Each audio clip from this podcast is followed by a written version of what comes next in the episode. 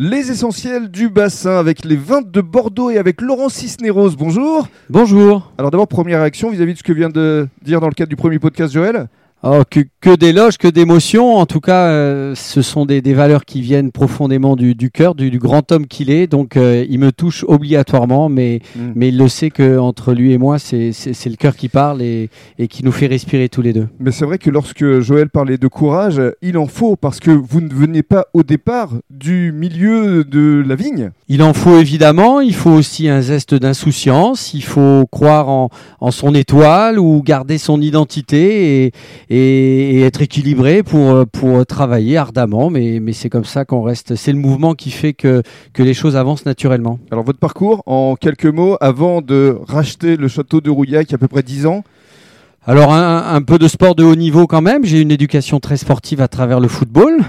Euh, voilà, et quand j'ai vu que, que la Ligue 1, on s'était un petit peu raté, euh, ça a été une belle expérience pour moi en tout cas, euh, à travers la performance, l'exigence de la rigueur et autres. quel club Ça, j'ai joué à Angoulême, j'ai joué à la Escanne, voilà, c'est un parcours d'une tranche de vie dans lequel je me suis aussi structuré en, en tant que jeune homme. Euh, ensuite, ben, j'ai repris une petite entreprise artisanale de mon papa qui était plombier chauffagiste à Angoulême. Je l'ai racheté et on est passé de 5 à 90 salariés en 10 ans. Belle évolution. Et le temps était venu de, de vivre une autre tranche de vie qui est liée à, à mon histoire espagnole, à mes racines espagnoles, puisque mon, mon arrière-grand-père était vigneron en Espagne. Et, Mhm. et peut-être que cela m'attendait au, au coin de, au coin de, de l'angle de Rouillac. Mhm. Alors pourquoi et comment euh, Château euh, Rouillac? Euh, pourquoi Euh, Parce que c'est là et nulle part ailleurs. Oui. Euh, comment Euh, Parce que on me dit qu'il y a une propriété proche de Bordeaux où où il y a des écuries de chevaux et et on est passionné de chevaux grâce à ma fille aînée Mélanie qui est une cavalière émérite et duquel je, je me suis mis aussi moi à monter avec elle. Mhm.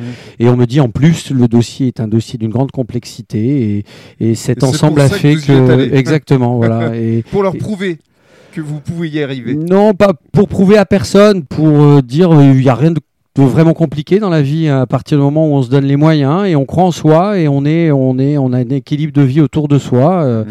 euh, voilà, et, et, et cette, cette confiance, c'est aussi quelque chose qu'il faut, qui se structure, qu'il faut conserver. Et, et après, c'est quand on est face euh, à l'obstacle, hein, ben, qu'on prend le, le- la bonne dimension de l'obstacle et que le Mhm. corps s'articule et que l'âme s'articule pour passer l'obstacle. Alors parlez-nous de votre exploitation. combien d'hectares Situé où exactement? Sur la commune de Canéjan, tout à côté de Pessac, euh, le domaine fait 36 hectares aujourd'hui d'un seul tenant. C'est une histoire quand même magnifique qui est liée à l'illustre baron Haussmann qui a décidé euh, d'acheter le domaine en 1864 et qui a édifié une chartreuse très haussmannienne. On y trouve d'ailleurs son monogramme sur la porte d'entrée. Euh, il l'a eu pendant un peu plus de 25 ans. Voilà, donc c'est un projet familial. Je suis avec mon épouse, nos trois filles, une équipe remarquable qui, qui, Qui a... est fidèle depuis 10 ans. Oui, à qui j'ai présenté le projet en janvier 2010 et qui est encore là aujourd'hui à mes côtés. Et, je leur ai simplement indiqué euh, la route, euh, dire à quel rythme je pensais pouvoir y aller. Et, tout le monde est là, euh, me pousse, me tire, je tire, je pousse. mais tout le monde, en tout cas, s'inspire de cette aventure humaine et profondément, profondément donne son âme en fin de compte, en, en- en fin de compte à cette propriété qui, qui existait avant nous, qui existera après nous. Mhm.